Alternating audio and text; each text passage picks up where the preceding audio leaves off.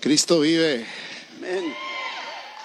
Uh, dale un aplauso fuerte al Señor.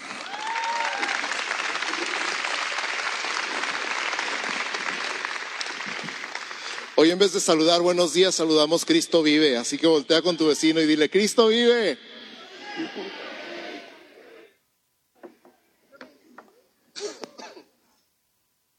Hoy vamos a compartir juntos el pastor Enrique y yo.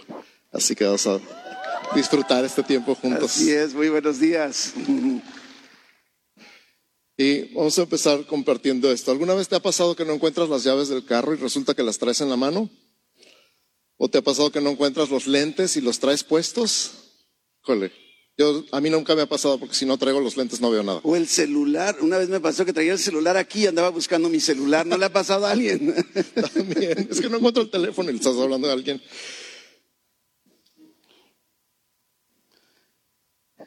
Gracias. Como que, eh, o estás en una reunión y preguntas por alguien, no ha llegado fulano y lo tienes sentado al lado. No lo ves, no lo viste, no ves, no observamos, no captamos. Y todos hemos dicho alguna vez, ¿dónde está Dios? ¿Te ha pasado? Dios, ¿dónde estás en este momento? Y Él parece que está tan cerquita que te puedes susurrar, aquí, ahí a tu lado. Siempre ha estado ahí, no se ha movido. Pero tenemos un velo enfrente de nuestros ojos y no lo vemos. Y precisamente de esto podemos estar hablando en esta mañana. Ahí en el Evangelio de Lucas, en el capítulo 24. ah, todo ese capítulo está bien interesante. Nos ah, inicia dando un recuento precisamente de la resurrección de Jesucristo. Pero precisamente a partir del versículo 13 en adelante nos da una narrativa de un acontecimiento muy particular en donde van dos hombres caminando el camino a Emaús. Mire lo que dice, si tiene ahí su Biblia y si no, preste atención. Dice, y he aquí dos de ellos iban el mismo día a una aldea llamada Emaús, que estaba como a 60 estadios. Estamos hablando de un equivalente a unos 11 kilómetros ah, de Jerusalén, ah, como de aquí precisamente al mirador, una cosa aquí. E iban hablando entre sí, ellos dos, todas aquellas cosas que habían acontecido. Recordemos que esa, esa mañana, esa madrugada había ah, resucitado Jesucristo. Y sucedió que mientras hablaban y discutían entre sí, Jesús mismo se acercó y caminaba con ellos. Como ahorita nos decía el pastor Daniel, ¿cuántas veces está Jesús caminando junto a nosotros y ni cuenta nos damos que ahí va a nuestro lado? Dice, pero los ojos de ellos estaban velados para que no le conociesen. Y les dijo, ¿qué pláticas son estas que tenéis entre vosotros mientras camináis? ¿Y por qué estáis tristes? Respondiendo uno de ellos que se llamaba Cleofas, le dijo, ¿eres tú el único forastero en Jerusalén que no has sabido las cosas que en ella han acontecido en estos días? Y todavía Jesús continúa y les dice, ¿qué cosas? Y ellos le dijeron, "Ah, de Jesús Nazareno, que fue varón profeta, poderoso en obra y en palabra delante de Dios y de todo el pueblo. Y cómo le entregaron los principales sacerdotes y nuestros gobernantes a sentencia de muerte y le crucificaron. Pero nosotros esperábamos que Él era el que había de redimir a Israel. Y ahora, además de todo esto, hoy es ya el tercer día que esto ha acontecido. Aunque también nos han asombrado unas mujeres entre nosotros, las que antes del día fueron al sepulcro. Y como no hallaron su cuerpo, vinieron diciendo que también habían visto visión de ángeles, quienes dijeron que Él vive. Y fueron algunos de los nuestros al sepulcro y hallaron así como las mujeres habían dicho, pero a Él no le vieron. Entonces Él les dijo, Jesús les dijo, oh insensatos y tardos de corazón para creer todo lo que los profetas han dicho. ¿No era necesario que el Cristo padeciera estas cosas y que entrara en su gloria? Y comenzando desde Moisés, desde el Génesis, ¿verdad? Y siguiendo por todos los profetas, les declaraba en todas las escrituras lo que de él decían. Llegaron a la aldea a donde iban y él hizo como que iba más lejos. Mas ellos le obligaron a quedarse, diciendo, quédate con nosotros porque se hace tarde y el día ya ha declinado. Entró pues a quedarse con ellos. Y aconteció que estando sentado con ellos a la mesa, tomó el pan y lo bendijo, lo partió y les dio. Y entonces les fueron abiertos los ojos y le reconocieron, mas él se desapareció de su vista. Y se decían el uno al otro, ¿no ardía nuestro corazón en nosotros mientras nos hablaba en el camino y cuando nos abría las escrituras? Y levantándose en la misma hora, volvieron a Jerusalén y hallaron a los once reunidos y a los que estaban con ellos que decían, ha resucitado el Señor verdaderamente y ha aparecido a Simón. Entonces ellos contaban las cosas que les habían acontecido en el camino y cómo le habían reconocido al partir el pan, ¿verdad? Interesantísimo pasaje. Súper interesante. Lo primero que observamos aquí es que ellos estaban ciegos. Y conmigo estaban ciegos. Estaban ciegos a la proximidad de Jesús, igual que muchas veces nosotros. Él está cerca, tan cerca, y no lo podemos ver. Jesús estaba presente, estaba cerca de ellos y ellos no lo discernieron. Cuando no estamos conscientes de la realidad de que el Cristo vivo camina con nosotros, vivimos desanimados, tristes y dudando. ¿Puedes ver esto en la vida de estos discípulos? Desánimo, tristeza y duda, porque no están conscientes de la realidad de la presencia del Cristo resucitado caminando con ellos. Nuestros corazones, ¿cómo están? Están tibios, nuestros ojos cerrados y no podemos disfrutar de una comunión viva y real con Él. Y lo que el Espíritu Santo quiere decirnos en esta mañana es algo bien importante. En el sentido de que Cristo ha resucitado, este es un hecho, es innegable. El punto está cómo lo estamos nosotros percibiendo y qué tanto estamos siendo conscientes de esta realidad. Porque como ahorita acabamos de ver, no, no, solo ellos estaban sin reconocer a Jesús, ellos con sus ojos vedados no podían darse cuenta que era Jesús el que caminaba, sino esto también producía tristeza nos dice con toda claridad ahí en el versículo 17 que Jesús mismo les dice, ¿qué están platicando? ¿Por qué están tan tristes? Era, era una tristeza que se hacía notoria, era evidente, ¿verdad? La resurrección de Cristo, tenemos que ver algo, no era una sorpresa en realidad. Es lo que Jesús está diciendo, no debería ser nada sorpresivo, había sido profetizado muchos años antes, incluyendo el mismo Jesús, lo había anunciado varias veces. ¿verdad? Y cuando caminamos sin la dirección de las escrituras, vamos a caminar insatisfechos, tristes, sin esperanza, como estos dos hombres, discípulos de Jesús, sabiendo la realidad y están tristes. ¿Sí? Insensibles ante las evidencias de que Cristo está vivo. Y el Espíritu quiere movernos en esta mañana para que estemos conscientes de la realidad de que Cristo vive, lo creas o no lo creas, más vale que lo creas para que experimentes precisamente la presencia de Jesús en tu vida y experimentes gozo.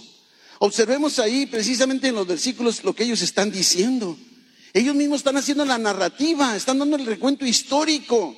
Lo podemos ver con toda claridad, está diciendo las mujeres, ¿verdad? La tumba vacía, unos ángeles que llegaron ahí, ¿verdad? Las mujeres inclusive nos lo contaron, luego Pedro, Juan, ¿verdad? Y luego los demás, todos, casi, casi, pero, pero yo no lo vi.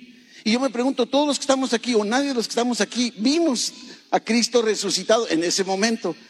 Pero es precisamente lo que Dios quiere enseñarnos en este día, porque si no estamos conscientes y nos apropiamos de la realidad de un Cristo vivo, vamos a vivir frustrados, abatidos, sin esperanza, incrédulos, ¿verdad?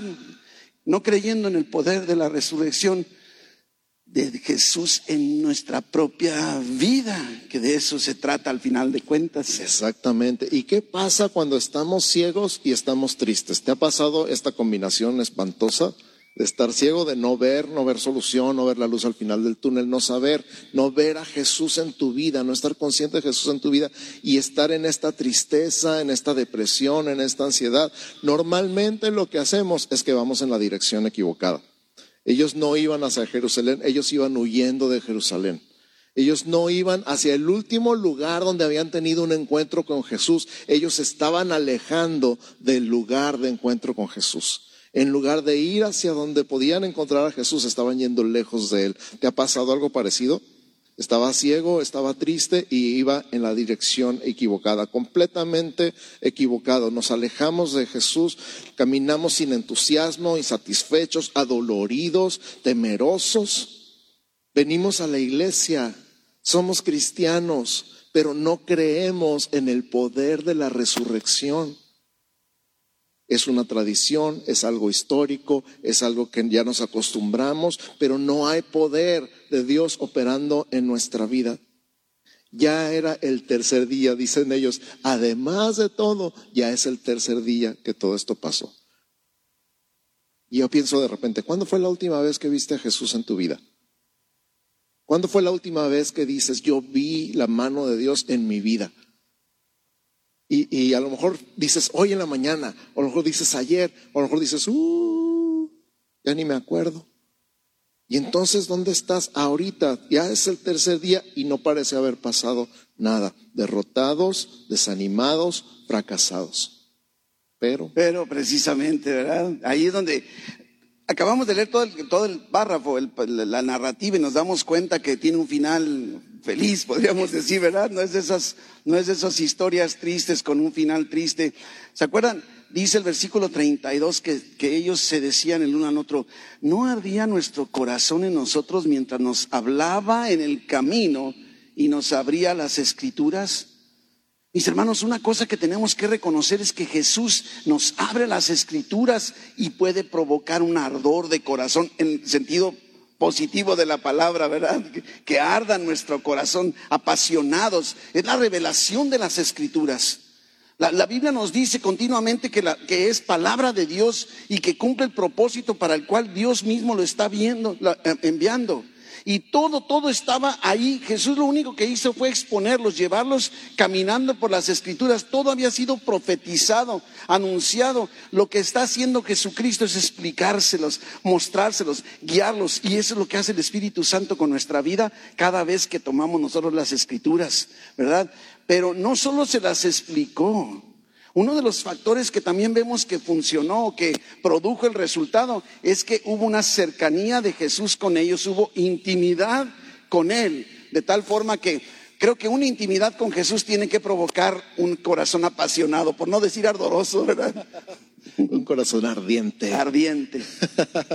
Sí, no nada más es la explicación de las escrituras, simplemente estar cerca de Jesús hace arder tu corazón, hace arder el mío, hace arder el tuyo estar cerca de Jesús hace algo en tu corazón, así lo, lo, calienta, pues lo, hace ardiente. Y algo que a mí me impresiona mucho es que justo en el momento que Jesús partió el pan, ya cuando estaban sentados, que le dijeron, quédate, Señor, ya se hace tarde, ya va a ser la hora de acostarse, ¿y, dónde vas? Y dice, no, yo voy más lejos. No, no, no, no, no, quédate. Y dice que le obligaron a quedarse. Y entonces se sentaron a cenar y él dio gracias y partió el pan. En el momento que partió el pan, en ese momento lo reconocieron y en ese momento desapareció de su vista. Qué cosa más impresionante ha de haber sido. Ahora sí que doble, doble impresión, doble susto. Jesús, y luego ya no está ha de haber sido un momento que jamás olvidarían. Dice que en el, en el versículo 31 que sus ojos fueron abiertos, o sea, se les quitó el velo. Ellos tenían el velo y en ese momento se les quitó el velo y reconocieron a Jesús. Ahora, la palabra de Dios estaba abierta delante de ellos porque Jesús es la palabra. Jesús les abrió las escrituras, pero Él mismo es la palabra y Él estaba ahí expuesto delante de sus ojos y produjo que sus ojos fueran abiertos. Si no nos metemos a la palabra, vamos a estar así como ellos, igual de ciegos, con los ojos velados. Eso significa velado, con un velo enfrente. No entendemos, no aplicamos, no vivimos. Entonces, imagínate el momento, como dice 1 Corintios 11, 23 y 24, porque yo recibí del Señor lo que también os he enseñado, que el Señor Jesús, la noche que fue entregado, tomó pan y habiendo dado gracias, lo partió y dijo, tomad, comed, esto es mi cuerpo, que por vosotros es partido. Haced esto en memoria de mí. En ese momento, cuando él partió el pan, me imagino que todo les vino a la memoria en ese instante. Vieron el pan partido y se acordaron de la última cena. Mira, se me pone la carne de gallina. Se acordaron de esa noche de comunión, de ese jueves en la noche, cuando él partió el pan y dijo, no dijo nada, pero se acordaron, por ustedes es partido. Y todo les cayó encima en el momento, como una oleada de revelación, y dijeron, Jesús. ¿Por qué? Porque la fe viene por el oír y el oír por la palabra de Dios. Ellos escucharon que por vosotros es partido unos días antes, pero no tuvo sentido hasta el domingo, cuando vieron a Jesús partir el pan otra vez. Esta es la forma amigos, de vencer la preocupación, la tristeza, la desesperanza y la incredulidad. Y por eso creo yo ahorita que tocas este tema de, cómo partió el pan y la comunión, es que debemos aprovechar cada vez que participamos de la comunión en darnos cuenta que estamos como haciendo un recordatorio de lo que Cristo hizo por nosotros, pero estamos teniendo un nuevo encuentro con Jesús cada vez. Por eso nuestra iglesia la celebramos cada vez que tenemos oportunidad. Y, podemos ver en estos dos discípulos, vamos, vamos aterrizando, porque si no tienen hambre, ¿verdad? Ah, vamos, eh, de alguna forma estos dos discípulos han pasado por un mar de emociones te puedes imaginar, se levantan temprano, les dicen la noticia, todo lo que vieron las mujeres, los discípulos, o les llegó el rumor. Y, ellos, como ahorita nos decía el pastor Daniel, en lugar de acercarse a la tumba como los demás, salen huyendo en sentido contrario al lugar de los acontecimientos, se van alejando. y luego viene Jesús los confronta, parte el pan, se dan cuenta, como dice el pastor, y de repente ya no está Jesús. Y entonces ahora, ¿qué sale? ¿Verdad? ¿Qué sucede? Mire lo que dice el versículo 33, Lucas 24, 33. Y levantándose en la misma hora, no era temprano, volvieron a Jerusalén y hallaron a los once reunidos y a los que estaban con ellos. Lo que provocó al final de cuentas la intervención de Jesús con la palabra de Dios, el convivir, tener comunión con Él, es acción. Vemos pies prestos y labios abiertos. No les importó la hora, no les importó el cansancio, la desvelada. Ellos regresaron inmediatamente a Jerusalén. ¿Y qué fueron a hacer a Jerusalén? Versículo 34 en adelante. Decían, ha resucitado el Señor verdaderamente. Se fijan el contraste. Lo primero es, ellos me dijeron, por ahí oímos, es que no sabemos qué onda, nos vamos alejando, estamos ciegos, tristes, acongojados, ¿verdad? A mí no me consta exactamente y ahora ellos están dando testimonio como si hubieran estado presentes. Versículo 35, entonces ellos contaban las cosas que les habían acontecido en el camino y cómo le habían reconocido al partir el pan. Ellos tenían una, una noticia, una buena nueva adicional no solo anunciar la resurrección, sino un encuentro con Jesucristo que provocó sus ojos abiertos y un corazón ardiente. Anunciaron las buenas nuevas, que es precisamente lo que significa el Evangelio. Un encuentro con Cristo resucitado y nada nos va a estorbar para poder compartir. Llevemos el mensaje, Cristo resucitó, venció la muerte y es la razón de nuestra vida el impacto del testimonio de la resurrección de Cristo en nosotros tiene que producir algo y ese impacto damos el testimonio, ojos abiertos para la exposición a las escrituras, corazones ardientes, ¿verdad? Por la comunión con Cristo, pies prestos, labios abiertos para proclamar la resurrección de Jesucristo. Ya no hay tristeza, ni desesperanza, ni duda, Abre tu boca y creo que es la motivación que el Espíritu Santo quiere llevarnos. Abramos nuestra boca precisamente y anunciemos que Cristo vive. Cristo vive. Amén, amén, amén.